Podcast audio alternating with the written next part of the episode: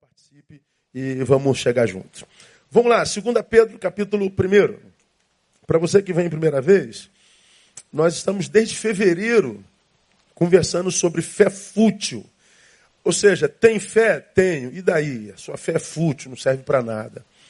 Por isso a gente vê tanta gente que diz que crê em Deus, tanta gente que frequenta igreja, que faz campanha, participa de corrente, vive de, de religiosidade gospel, mas você não vê do seu interior fluindo rios de água viva. A fé é muito mais discursiva do que vida praticada, como eu falei na gotinha de sabedoria. É uma fé que é fé, mas é aquela fé que Tiago faz referência. É fé morta. É fé? É. É porque é, parte de você um sentimento que crê numa entidade que se não vê. É fé, é crença. Mas a fé do Evangelho não é só isso. A Bíblia diz que a fé é a vitória que vence o mundo. Então é pela fé que, é, vendo isso que os meus olhos veem no dia a dia, que a gente ouve todo dia, tem que matar um leão e um urso todo dia. Pois bem, é pela fé que eu mato o leão e o urso todo dia.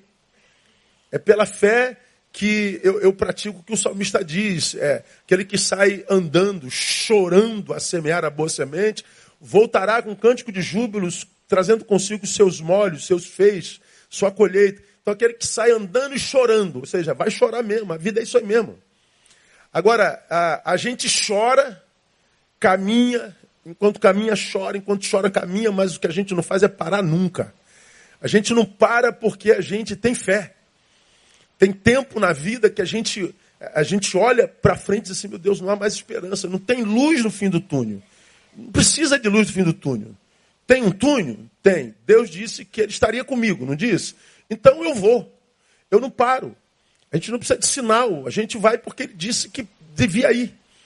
A fé que, que se materializa em vida praticada, tem fé que é fútil. Que fé é essa? A gente leu em 2 Pedro capítulo 2, é, o texto todo, mas nós pegamos por base os versículos 5 a 10, que diz assim: Por isso vós mesmos, empregando toda a diligência, acrescentai à vossa fé virtude, e à virtude ciência, e à ciência domínio próprio, ao domínio próprio perseverança, à perseverança a piedade, a piedade fraternidade, e a fraternidade o quê? Amor. Aí ele explica por quê acrescentai à vossa fé. Isso tudo aí. Por quê, Pedro? Porque se em vós houver e abundarem essas coisas, desde fevereiro, salientando isso.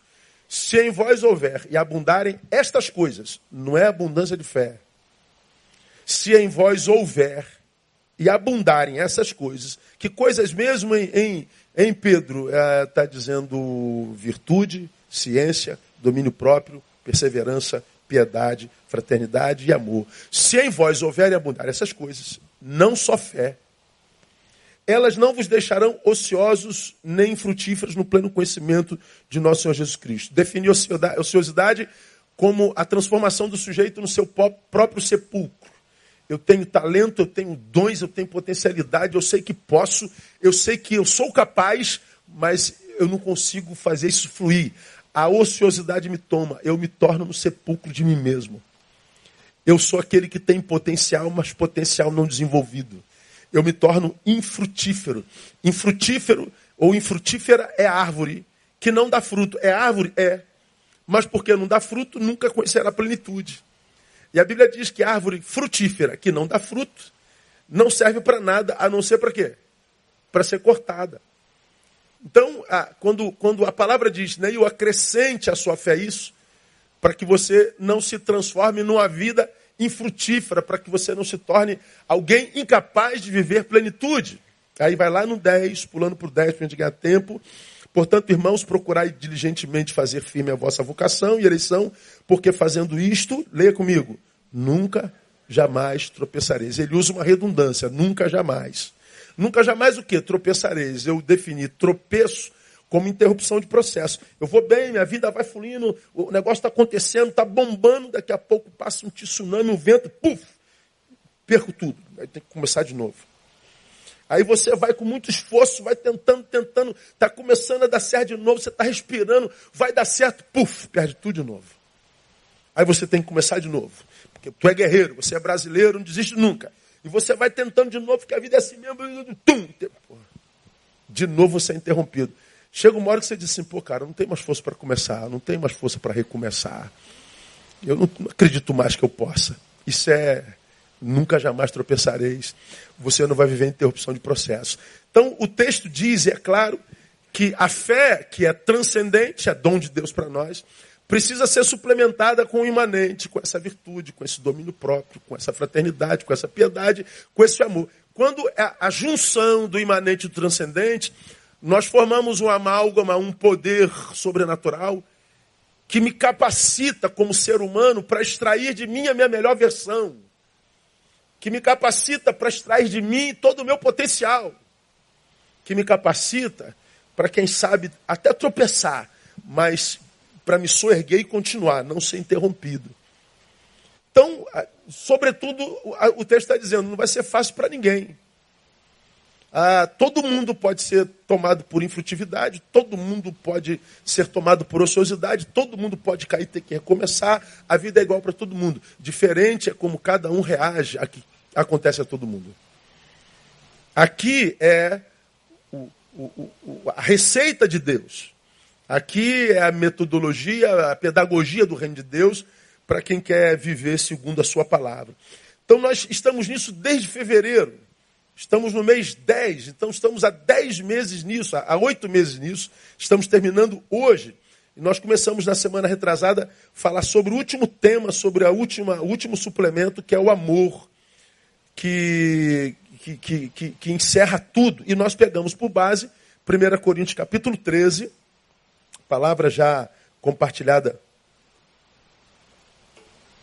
com vocês lá em 2014. E eu estou refazendo com os irmãos. 1 Coríntios capítulo 13 fala sobre a suprema excelência do amor. E por que que o texto diz que eu tenho que, que, que, que é, permear todos os suplementos com amor? Porque é, é, é, é ele que vai possibilitar todos os outros. Ele é o. Ele é o. Ele é. Como é que eu diria, meu Deus? Ele é o. Ele é o, ele é o invólucro, ele é, ele é a pele do corpo, sabe? É, não há área do meu corpo que não tenha pele. Então é como se os suplementos todos fossem o que a gente é e o amor ele viesse impermeabilizar tudo, viesse dar sustentação, viesse dar a, a, a possibilidade. É o amor que, que, que, que, é essa energia. Aí por que o amor? Segundo 1 Coríntios capítulo 13, nós aprendemos que o que transforma a, a minha existência em vida não é o que eu faço fora, é o que eu carrego dentro. Ah, nós lemos de 1 a 3, ainda que eu falasse a língua dos homens dos anjos, tivesse amor, seria como metal oxina. Ainda que eu tivesse dom de profecia e não tivesse amor, nada seria. Ainda que eu tivesse, ah, distribuísse todos os meus bens para o sustento do povo, não tivesse amor. Ainda que eu entregasse meu corpo para ser queimado, não tivesse amor, ele está dizendo, você não seria nada. Paulo está dizendo, você pode ser um camarada que faz um monte de coisas maravilhosas. Você é um trabalhador inveterado, você é um filântropo mor, devolveu é, é, é, compartilhou todos os teus bens, você sabe falar a língua dos homens e dos anjos, é um apaziguador, um diplomata celestial. Você tem todos os dons, é um religioso a, a, admirável. Você é um Marte, chegou a entregar teu corpo para ser queimado. Ah, o enredo da, palavra é: tem amor aí? Não, então você não é nada. Você pode fazer tudo, mas se você não tem mais a capacidade de amar, então você não é nada. O que transforma a minha existência em vida, não é o que eu faço fora, é o que eu carrego dentro. À luz desse texto, eu não morro quando a morte chega, eu morro quando o amor se vai. Quando eu perco a capacidade de amar, morri. Não há nada que você vai fazer que te dê sentido. Nada. Falamos sobre isso detidamente. Segundo, nós aprendemos na semana passada que é o amor que me livra do pior de mim. Nos versículos 4 a 6, o amor é sofredor, é benigno, não é invejoso. O amor não se vangloria, não se soberbece, não se porta inconvenientemente, não busca seus próprios interesses, não se irrita, não suspeita mal. O amor não se regozija com a justiça, mas se regozija com a verdade. Está definindo o amor. O amor é, é sofredor. É, nós não, a gente não sabe sofrer. O sofrimento nos deforma logo. Então é o amor que me capacita do sofrimento. O amor é benigno. Nós não, nós somos malignos. Nós somos vingativos. Nós temos prazer na, na, no fracasso do outro. Nós sofremos com a, a, a, ascensão do outro. O amor não é invejoso, nós somos. O amor não se vangloria, a gente vive se vangloriando, a gente vive se ensoberbecendo, a gente vive vendendo imagem. O amor não se porta inconvenientemente, é só você ir na festa de crente que você vai ver como é que a inconveniência está lá. Não busque seus próprios interesses. Nós somos absurdamente egoístas.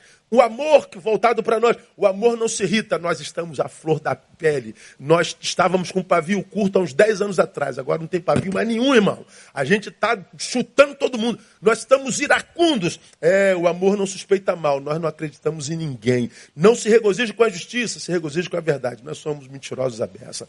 Pois bem, esse texto está dizendo aí, isso tudo que o amor é, é o que você não é. E quando você para de amar, você se encontra com a sua pior versão. Você se encontra com esse ser que não aguenta sofrimento, com esse ser maligno, com esse ser invejoso, com esse ser que vive se vangloriando, se obedecendo. Você se encontra com esse cara que se porta inconvenientemente, que é egoísta, que busca seus próprios interesses. Você, quando para de amar, Neil, você é entregue ao seu próprio verdugo. Você se encontra com a sua pior versão. Porque tantas vezes, irmãos, a gente acorda mal, down, ruim, a gente não sabe por quê. É, provavelmente estivemos em contato com isso tudo ruim dentro de nós por muito tempo. Quando a gente para de fazer o bem, ou seja, ele não emana de nós, o que sobra em nós é a maldade. Ah, nossas, nossas versões ruins nos tocam e tomam nosso pensamento. Mas o amor diz mais. O texto diz que a gente precisa suplementar a nossa fé com amor, porque é o amor que me capacita para suportar as agruras da humanidade. O versículo 7 diz: tudo sofre, tudo suporta. Ah, ser gente hoje dói muito, gente. Eu estava vendo o jornal ontem, aí você viu aquela mulher que num catonho matou o menino de moto, vocês viram?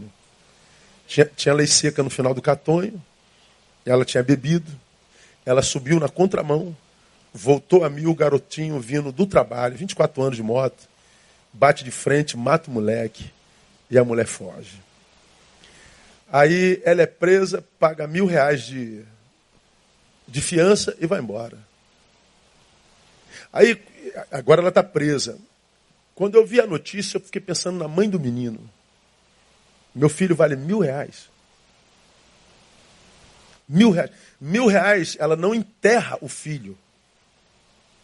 Um sepultamento custa mil e quinhentos reais.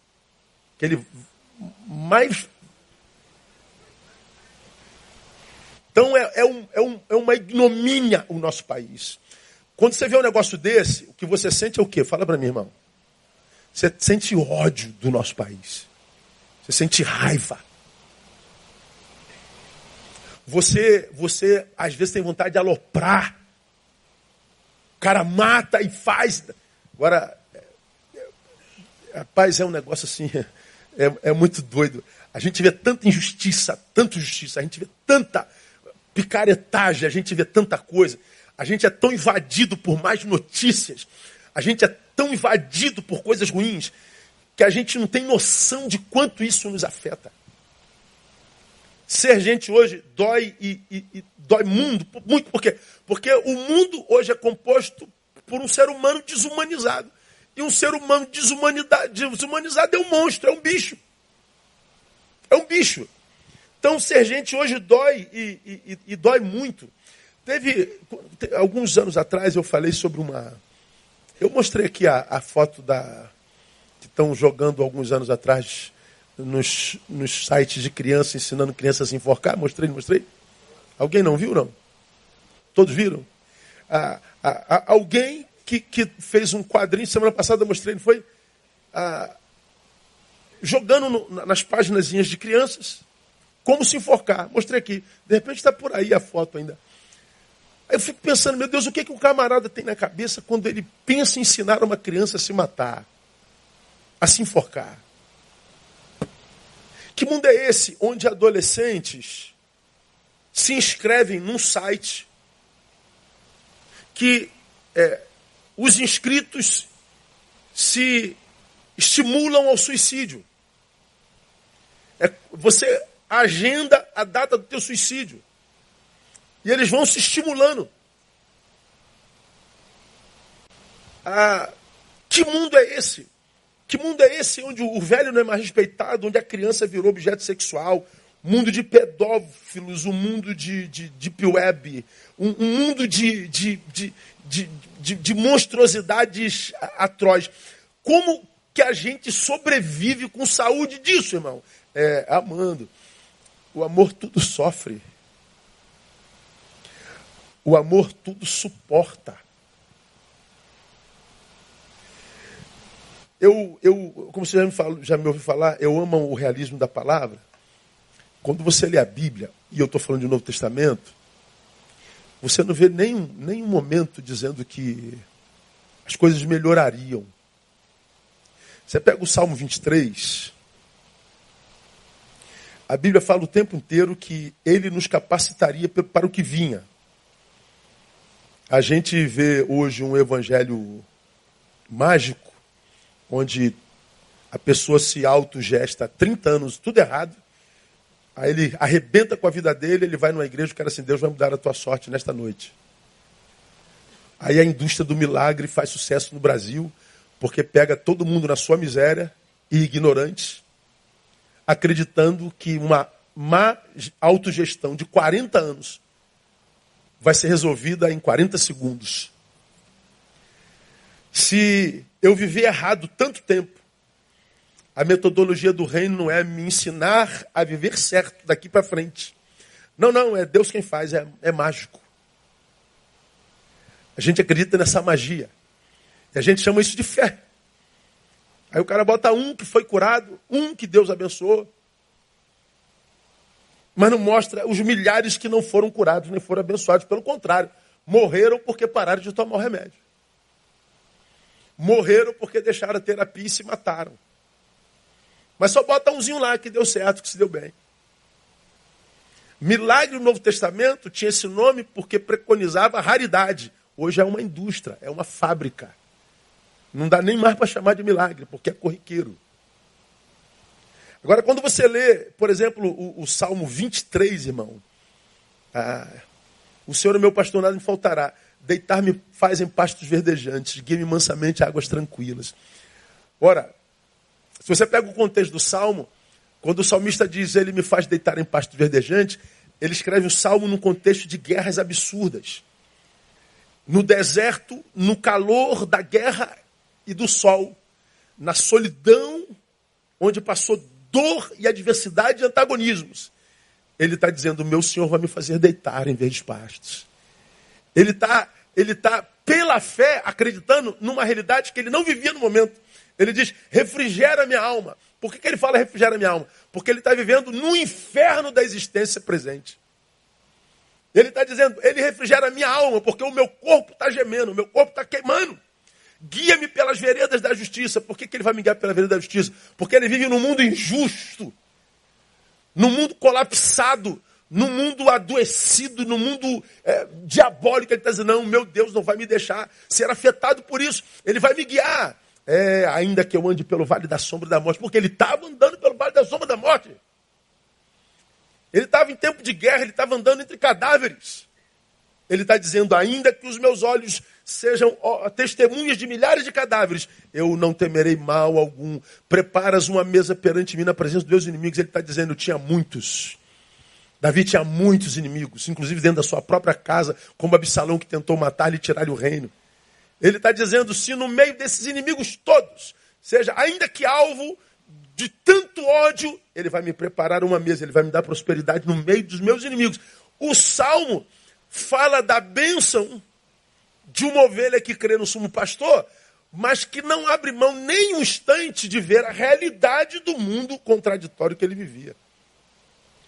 Hoje há muitos ficando para trás porque acreditam nesse nada me vai faltar, mas eles não conseguem botar o pé no chão e entender. Porque se existe a possibilidade da falta, é porque nós estamos vivendo em caristia, em desemprego, em roubos, furtos, num tempo de injustiça.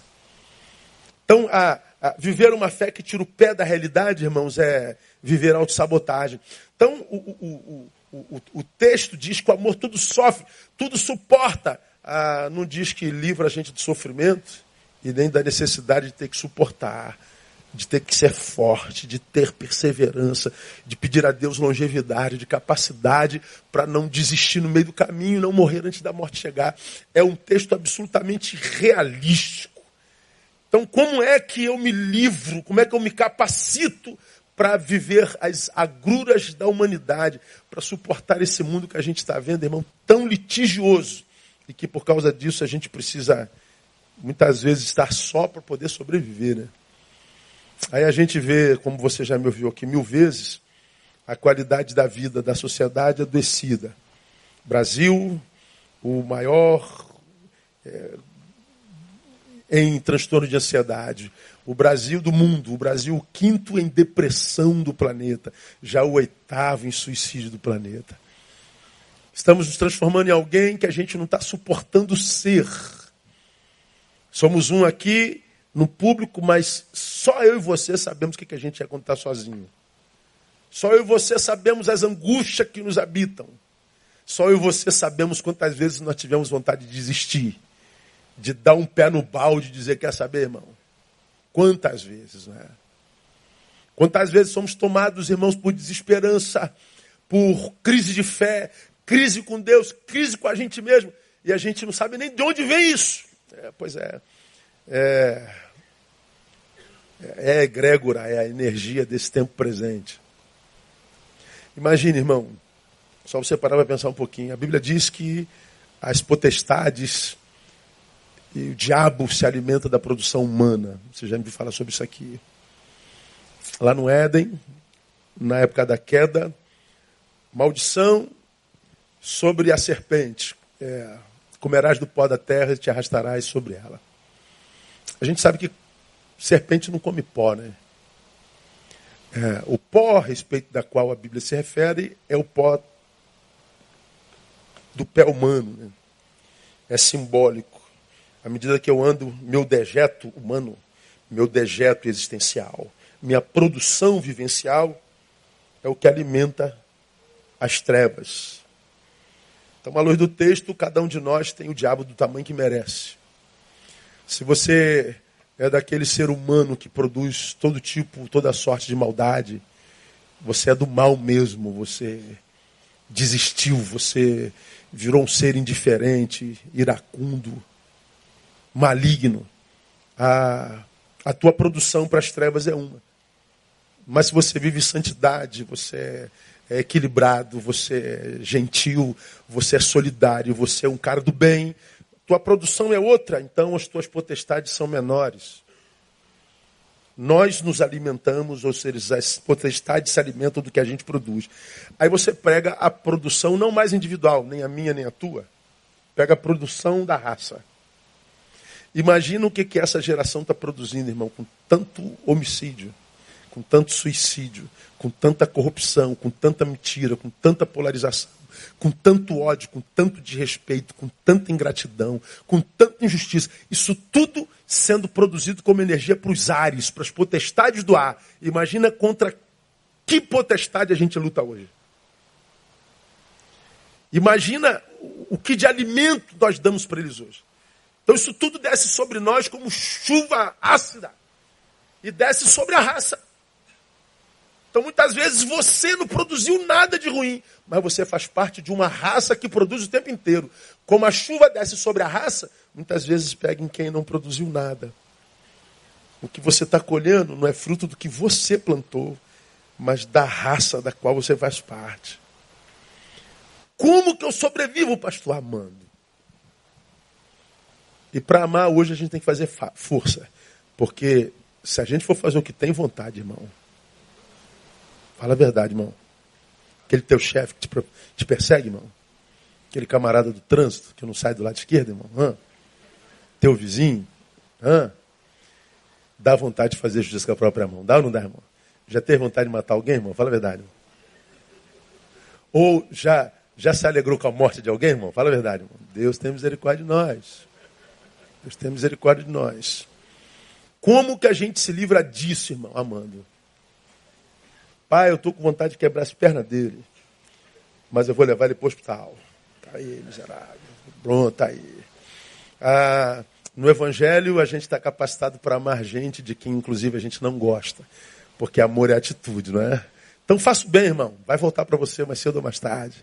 Joga para a vida, vai voltar para você mais cedo ou mais tarde. Joga para a vida, vai bater na tua cabeça de volta. Então lança solidariedade, lança amor. Vai voltar no nome de Jesus. É o amor que me capacita para suportar as agruras da vida. Mas, versículo 8, põe aí, painel.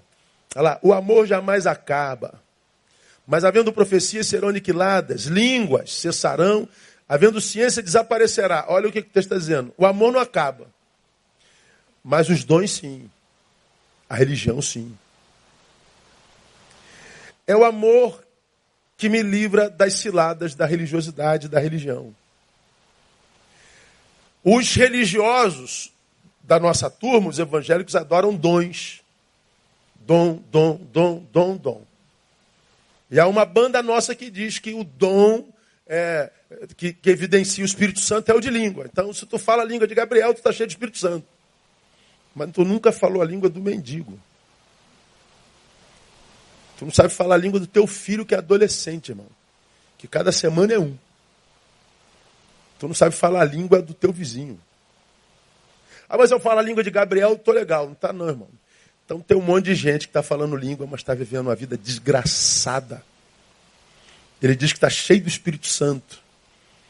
Mas de repente está com a vida cheia de tranca-rua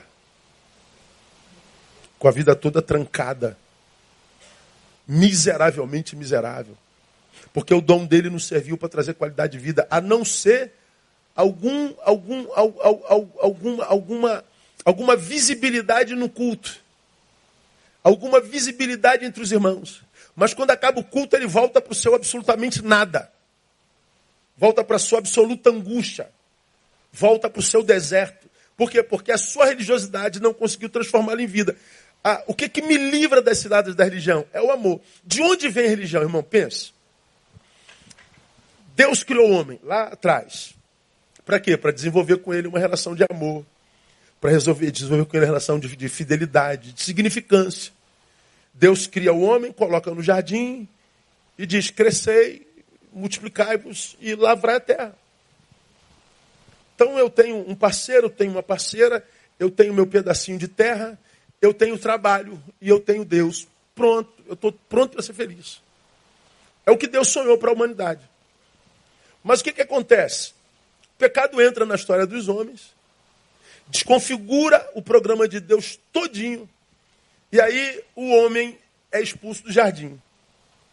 A terra agora abrolhos, a mulher vai ter filho com muita dor, o homem vai ter que dobrar o esforço e vai ter que lidar com muitos inimigos. Então o projeto de Deus é desconfigurado por causa do pecado. O que, é que acontece? A vida do homem se esvazia de significados. Aí começam as, as, as demandas shakespearianas. Ser ou não ser? De onde eu vim? Qual é a razão no mundo? Para onde eu vou? O que, é que eu estou fazendo aqui? Para que, que eu estou aqui? Minha vida não tem sentido. Aí você vê gente perdendo sentido hoje aos 12 anos de idade.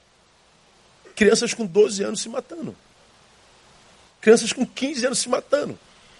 E os que não se matam cometem suicídio processual. Aí o moleque com 18 começa a fumar maconha, cocaína, e vai daí para lá, para lá, para lá, para lá, para lá, lá, vive de, de, de, de noite em noite, bebendo, consumindo, porque se tira o estímulo exterior, o que sobra é angústia. Ninguém consegue extrair alegria de cara limpa. Todo mundo nessa geração que diz que é o cara tem que tomar alguma coisa. Então tu vê os garotos andando com vodka na mão com 15 anos de idade. Para lá e para cá. Todo mundo tirando foto, inclusive crente. Os crentes com uísque, os crentes com cerveja, os crentes fazendo propaganda da Brahma. Uns crentes de merda. De merda. Pode me xingar aí na, na rede, que tu também é.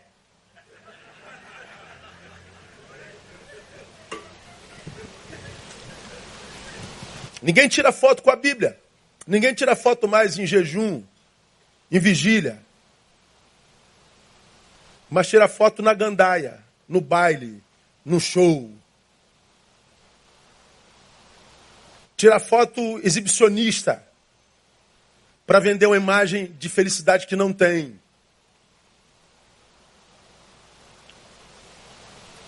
Quero o aplauso da mão alheia que não consegue dar a si mesmo. Gente que não consegue aplaudir a própria vida. Não consegue dizer que orgulho de mim. E quando diz que orgulho de mim, não é pelo que faz, é pelo que ostenta. Não é pela utilidade que tem na sociedade. É pela capacidade que tem de dissimular a sua tristeza. A vida perde sentido, vira sinônimo de castigo, vira sinônimo de karma, perde sentido. Por quê? Porque a, a configuração original foi viralizada pelo pecado. Bom, o homem, que, que acontece? Evidentemente sente saudade de quem foi em Deus. Ele sente saudade de um tempo que a vida valia a pena, que a vida não era karma, que a vida não era dor, que o outro era aquele que eu amava como a mim mesmo, não esse de quem eu tenho medo. Não esse que eu quero que morra, porque me faz mal. Não esse que quer me dar volta. Não esse, não. Daquele homem que a gente conseguia amar como a gente amava nós mesmos. A gente sente saudade de quem a gente foi. E a gente sente vontade de, de, de, de voltar àquilo. Pois é, é daqui que emerge a religião. A emerge, ela emerge desse, dessa desconfiguração do projeto de Deus e do homem, da sua separação, da saudade que o homem tem de si na presença dele, a, a religião emerge daí. Aí é, a religião diz que você vai recuperar aquilo que você foi através de, de ritos, de regras, de liturgias, de comportamentalismo, de falso moralismo, de indumentárias. Aí você vê as pessoas se convertendo é, botando roupa diferente. Aí você vê as nossas liturgias, é, desativação profética, é, é, liberação não sei do que, é, segunda, terceira unção, quinze semana do poder, sete sexta-feira da glória eterna, 14, quarta-feira do desencapetamento total. Aí, aí você vê Cara, vamos passar pela porta de ouro, vamos passar o, o, manto sagrado do Cristo ressurreto. Aí você vê uma parafernália de coisas das igrejas ditas de Deus, e o povo está atrás disso. O povo come tudo que botar na mesa. Depois daquilo tudo, permanece o vazio. E a frustração com o divino. E a ausência de voz para dizer da sua insatisfação, porque só tem voz para aquele que diz se deu bem. Aí, pois bem, quando a gente acredita nisso, nós estamos debaixo de um gigantesco, gigantesco engano. Há um texto na Bíblia, Colossenses 2, ah, 6, diz assim: Portanto, assim como recebestes a Cristo Jesus o Senhor, assim também nele andai arraigados e edificados nele, confirmados na fé, assim como fostes ensinados, abundando em ação de graças, gratidão. Agora o 8. Tendo cuidado para que ninguém vos faça presa sua, por meio de filosofias e vãs sutilezas, segundo a tradição dos homens, segundo o rudimento do mundo e não segundo Cristo o, o, o texto dizendo que no nosso meio apareceriam filosofias, ou liturgias, ou doutrinas, ou sutilezas, que me faria crer que o que eu receberia de Deus seria em função do que eu fizesse, do meu sacrifício. E você ouve o tempo todo, você está tá disposto a sacrificar o que para receber a tua vitória?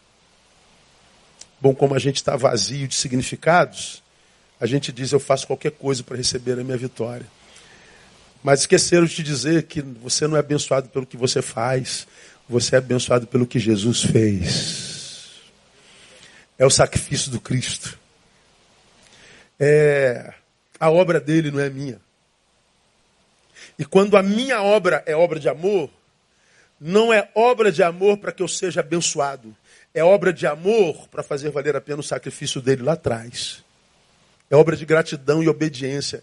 Não é obra de interesse. Porque, como você já aprendeu aqui, o que importa para Deus não é nem o que eu faço, mas é com que espírito eu faço. Vamos lembrar? Eu estou no deserto, você já sabe isso, já fiz aqui mais de uma vez. E eu estou vivendo num mundo de gente muito opressa, de muito ferida, muito sedenta. Deus me abençoou com água. Aí eu tirei o que eu preciso para mim. Tem um monte de gente no deserto comigo. Aí eu compartilho aqui com meu brother.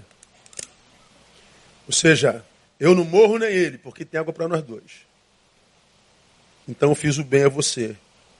Só que ele olhou e me viu te abençoando.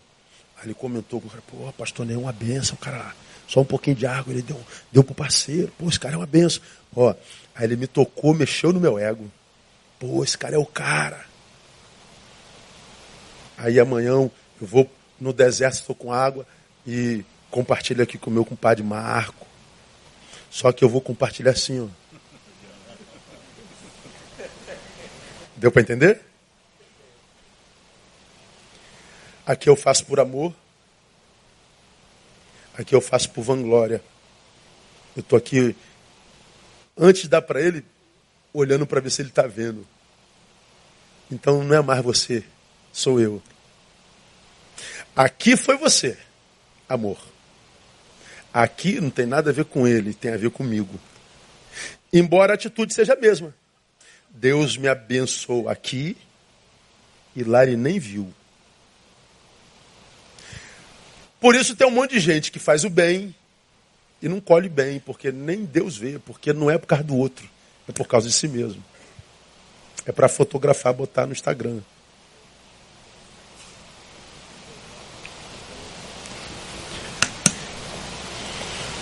Se fosse, se não fosse isso, nesse mundo do politicamente correto, nós seríamos a geração mais abençoada do universo, né?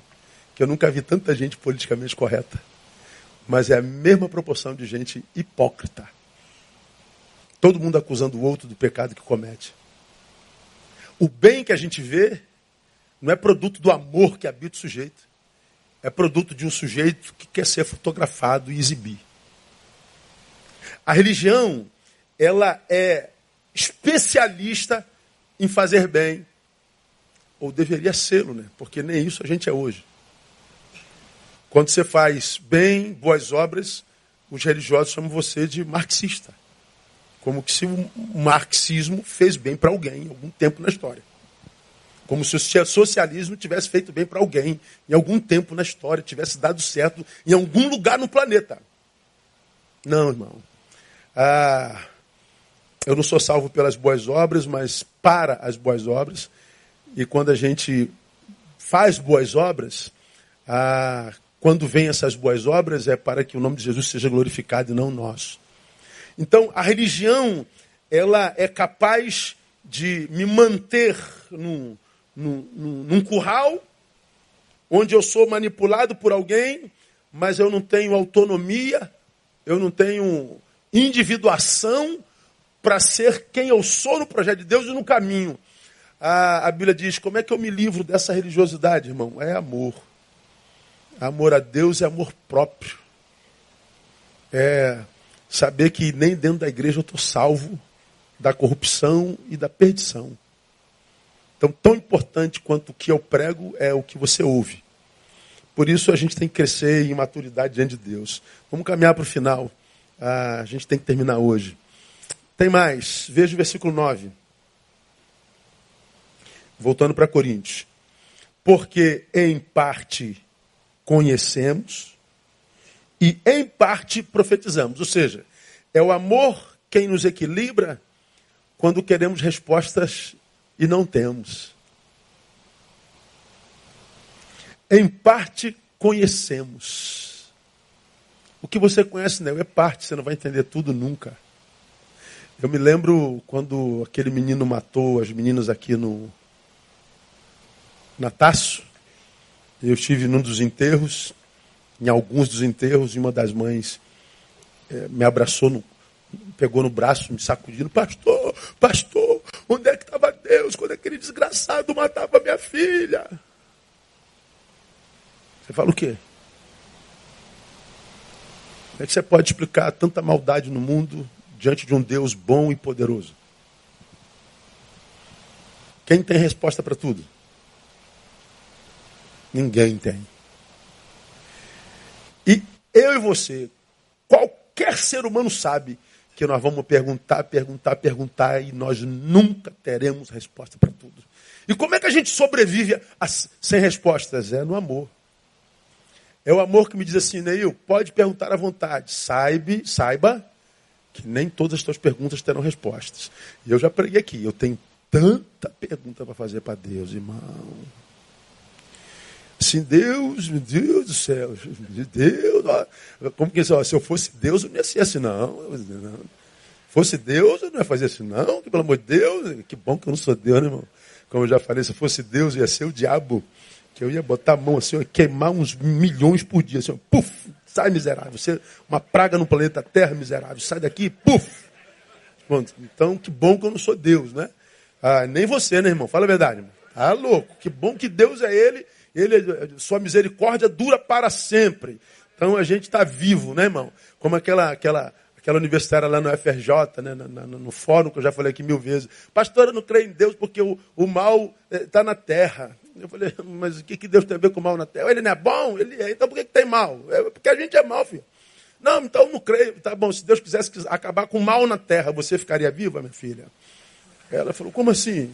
É, você é toda boa? Não. Então, para ele acabar com o mal, tinha que matar você, né, minha filha? E a mim também. Então, por amor, Deus não acaba com o mal. Por amor a você e a mim, né? Agora, que eu tenho muitas perguntas, eu tenho. Eu só não preciso delas. É o amor que me capacita a viver sem elas. É o amor que me diz, eu sei o que Deus que eu creio sabe o que é está fazendo. Deus, eu não entendo nada, eu sou ignorante, eu sou um pó. Mas nem pó, se fosse pó, estava bom. A Bíblia diz que ele reputa as nações como sendo menos do que nada. Se eu fosse um nada, já estava bom, eu sou menos do que nada. Então, quando, quando eu não tenho explicações, quando eu estou diante da, do, do, da perplexidade, eu falei, Deus, não é possível. Faz alguma coisa, diga alguma coisa. Deus não diz nada. É o amor que me faz me retirar para mim e dizer assim, Deus, eu me submeto à tua vontade. Me livra do que eu estou pensando e estou com vontade de fazer. E é Deus que me livra do que eu estou pensando, do que tem vontade de fazer. É o amor que me livra nesse tempo para o qual a gente precisa de resposta, não tem. Quando você mergulha no amor de Deus e lembra do amor dele na cruz do Calvário. Deus, tu me abandonaste, não é possível tu tá... Deus, quando eu sou tentado a achar que Deus não me ama, eu lembro da cruz. A cruz está vazia. Ele já mandou o seu filho para morrer por amor a mim. Não precisa provar mais nada. Eu é que preciso amadurecer para entender que não precisa provar mais nada. E quando você navega na vida no amor, você vai ver que é, é, o amor cobre uma multidão de pecados e te livra de tantas perguntas que você faz. Mas, versículo 11, estou terminando.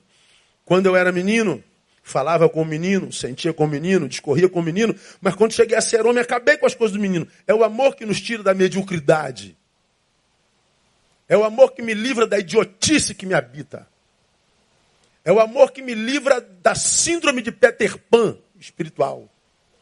Paulo está dizendo, quando eu era menino, eu fazia tudo comigo, mas cheguei a ser homem. Pois é, mediocridade é a produção de qualquer pessoa que não está envolvida com projeto de vida algum. Qual o projeto na vida com o qual você está envolvido? O cara está envolvido com nada. Então qualquer produção é de mediocridade. Isso é uma angústia para mim, porque você pega uma geração como a nossa que vive de rede. Desligue a rede e pega os famosos de rede. Ache materialidade na vida deles. Quem são os seus youtubers mais renomados e, e, e idolatrados? O que, que eles fazem na vida?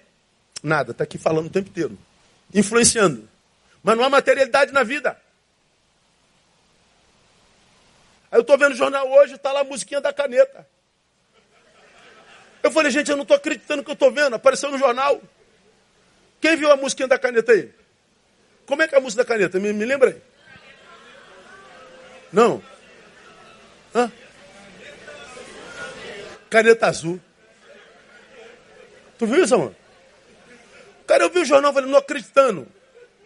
Já tem bilhão de, de, de visualizações. Aí o Neymar já passou, o, o, o, Safadão já cantou, e todo mundo cantou, viralizou. Aí o Pedreirinho já está nos palcos. Eu falei, meu Deus, cara, é, meu Deus, meu Deus, meu Deus. Olha o que, que é famoso nesse tempo. Olha o que, que bomba na rede. Olha o que viraliza nesse tempo. Olha o que dá ibope. Olha o que dá dinheiro. Desliga a rede, não tem materialidade, é mediocridade.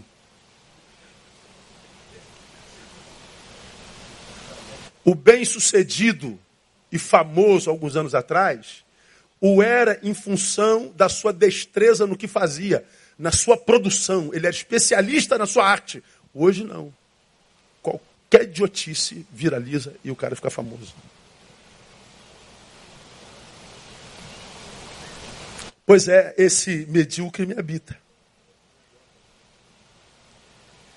Esse ser que é tentado pela mediocridade me habita.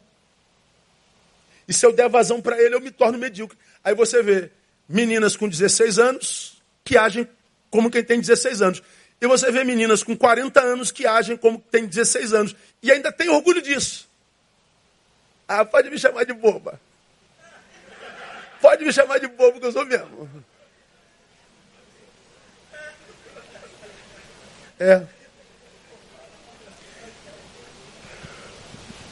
O problema, irmão, é.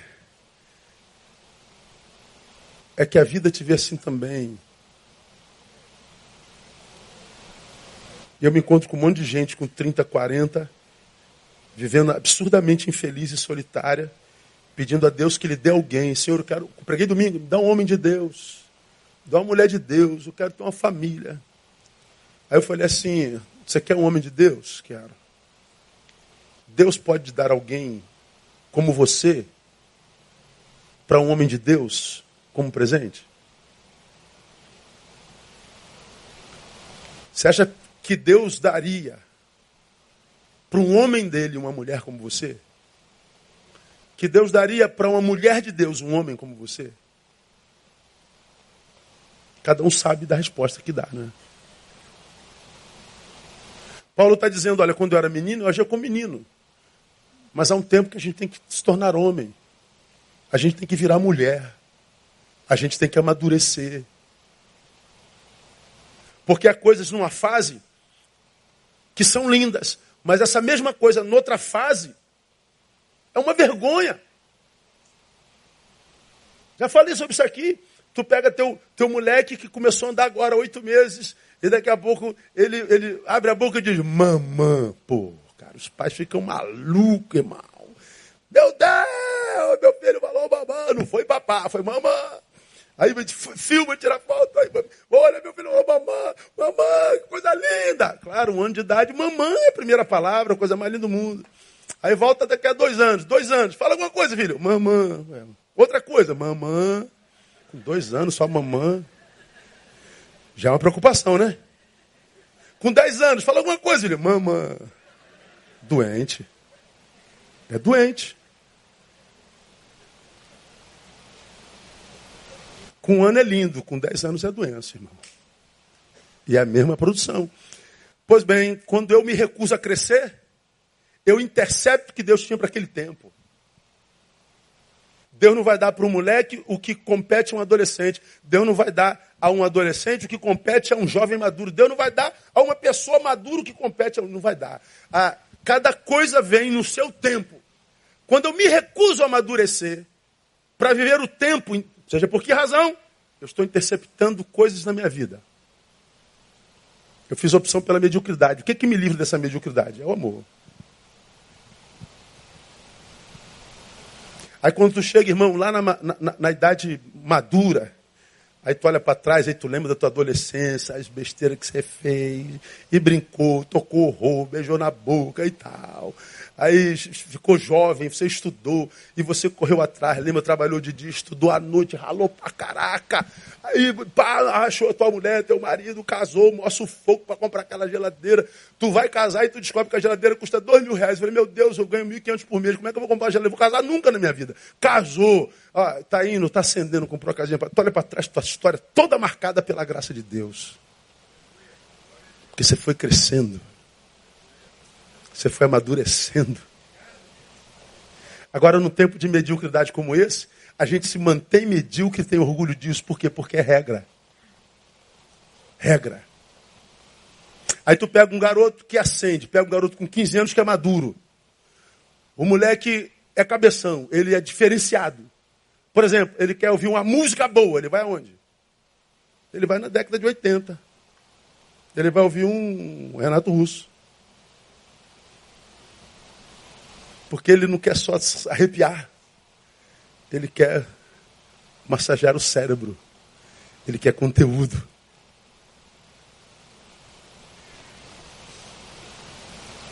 É um amor que me tira da mediocridade. Doze. São treze, está acabando. Porque agora vemos como por espelho e enigma, mas então veremos face a face. Agora conheço em parte, mas então conhecerei plenamente como também sou plenamente conhecido. É o amor que alimenta a minha esperança. Agora vemos como por espelho e enigma. Poxa, eu não estou entendendo bem. Não está me fazendo muito sentido isso, cara. É, mas pode ser, não. Mas se não for. Não, vou ter que ir na fé, irmão. Esperança, tem esperança aí, irmão. É, é. A Bíblia diz que Deus nunca vai deixar assim, ó, é, fácil para nós, claro. Porque quem tem resposta para tudo não caminha por fé, não precisa de fé.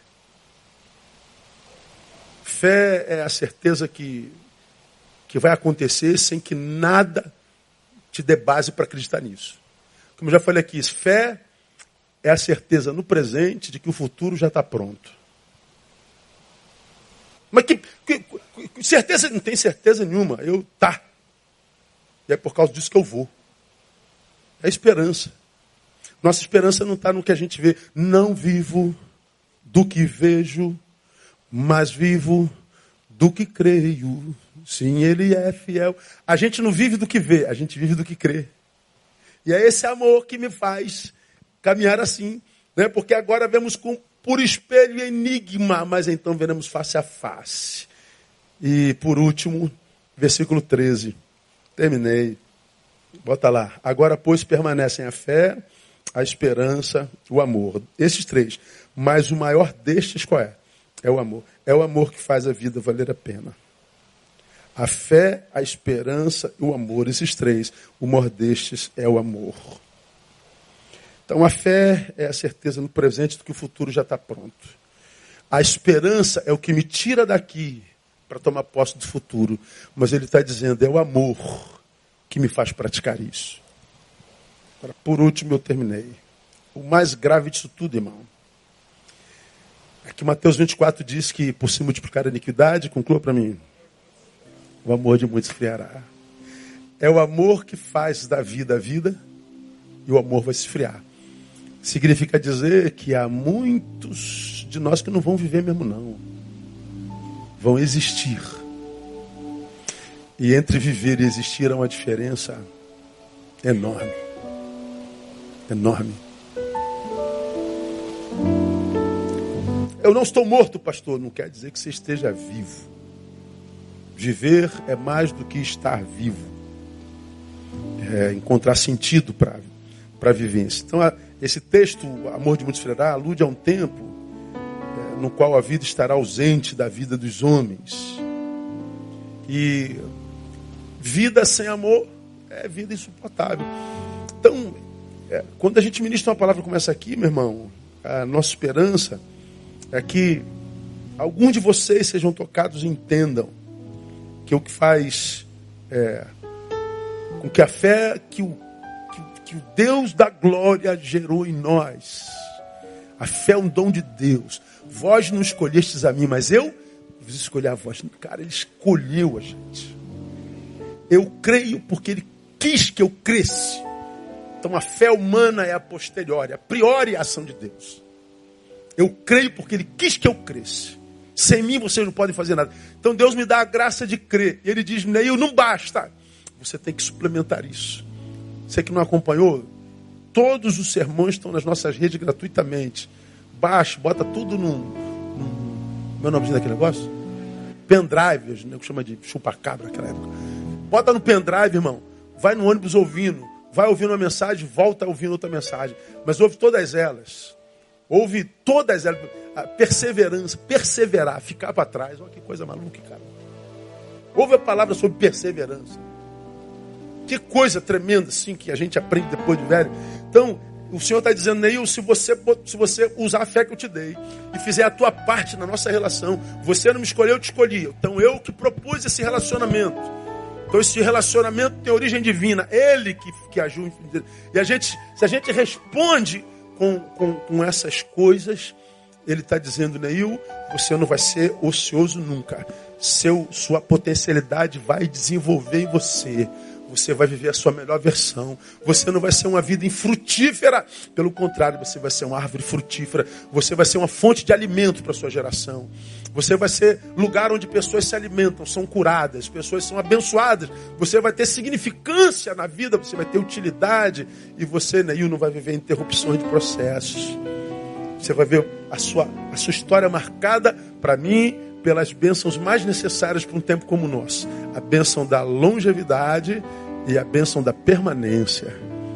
Você vai caminhando, irmão, e não tem jeito, é pedrada para todo lado. Mas você vai quieto na bênção do Senhor, com a tua boca calada. Se você for parar para responder cada cachorro que late, você não anda. Então você tem que caminhar. Você está em missão, não está, irmão? Deixa latir. Pô, quando você chegar lá na frente, você vai olhar para trás, você vai ver quantos que jogaram pé de você que ficaram no caminho. E você entregou tua vida para o Senhor, tu sabes. Tu conheces o intento do coração do teu servo. Tu sabe com, com que espírito a gente caminha no caminho. Então, Deus, a gente não vou parar para ficar brigado com ninguém, não, Senhor. Honra, honra a fé do teu servo. Você vai ver que Deus vai honrar a tua fé. Ele tem um povo no meio desses sete bilhões que ele escolheu chamar de seu. Meu povo. E você faz parte desse povo, irmão. Não abra mão desse privilégio. Não coloque a tua fé em segundo plano. Não se dilua enquanto subjetividade no meio dessa mediocridade desse tempo presente. Você é mais do que isso. Você é alguém que canta mais do que uma canetinha azul, irmão. Você, você, você tem mais conteúdo, você pode mais. Você pode sentir prazer em coisas melhores, mais, mais, mais de, de, conteúdo mais é, formatado. Você não precisa se alimentar com isso, você pode um pouquinho mais. Porque você serve um Deus vivo. E a minha oração sincera de todo o meu coração é que essa palavra gere vida na tua vida e que te faça ter uma fé mais do que abundante no nome de Jesus. Vamos aplaudir a Ele. Vamos embora para casa. Aleluia. Vamos ficar de pé.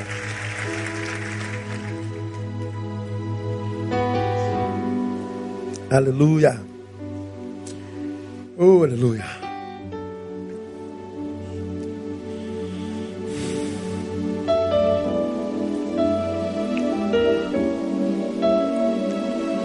Deus, muito obrigado, muito obrigado, Senhor.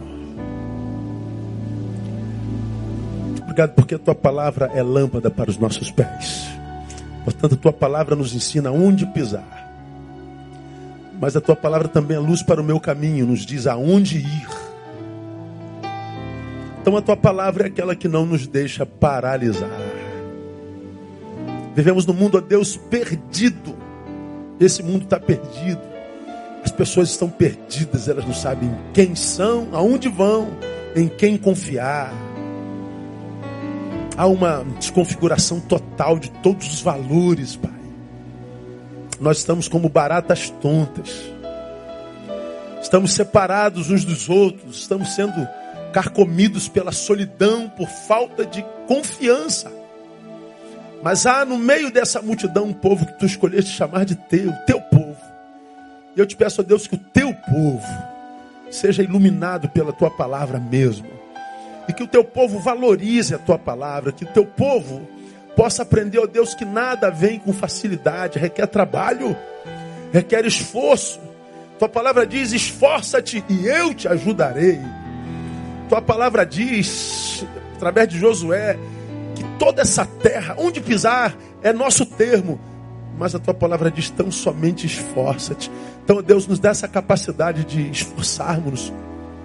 Dá-nos, ó Deus, a capacidade não de crer no milagre, ou seja, numa mágica que conserta a besteira que a gente fez com a gente por tantos anos.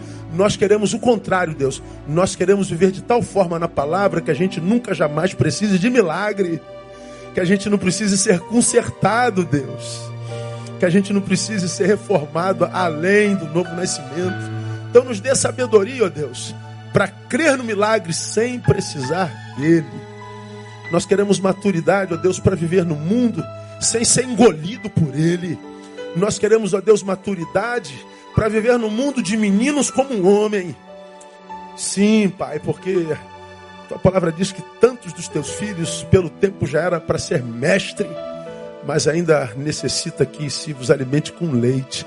Pai, nós queremos as comidas sólidas, nós queremos a comida forte, nós queremos, ó Deus, as coisas grandes e firmes que nós não sabemos ainda. Nós queremos ir para além da mediocridade. Nós queremos ir para além do templo, da liturgia. Nós não queremos só o Deus de domingo, nós queremos o Deus de todo dia, Pai. Nós queremos Deus na segunda, na terça, na quarta, na quinta, na sexta, no sábado. Nós queremos sentir o Senhor não só na reunião, nós queremos sentir o Senhor no quarto, no trânsito. Nós queremos sentir o Senhor pulsando o nosso coração. Nós queremos vida que vale a pena ser vivida, não para ser exibida, mas para ser vivida para a glória do teu nome. Capacita-nos assim, que essa noite, ó Deus, tu possa gerar cura naqueles que precisam de cura, que tu possas gerar, ó Deus, maturidade naqueles que precisam crescer, que tu possas renovar a esperança, que tu possas renovar a força, que tu possas, ó Deus, pôr de pé o caído, que tu possas, ó Deus, fazer aquilo que nós precisamos, conforme a tua misericórdia. Muito obrigado por essa palavra de tantos meses, que ela possa produzir o fruto necessário para o que ela foi enviada. Despeça-nos em paz, leve-nos para os nossos lares guardados por tua mão de poder. Te pedimos e abençoamos o teu povo no nome de Jesus. Amém. E glória a Deus. Aplauda ele bem forte. Deus abençoe você. Que a sua fé seja producente. Dá um abraço no teu irmão. Homem, sábado, todo mundo junto, senão dor de barriga no mês todo. Deus abençoe. Até lá.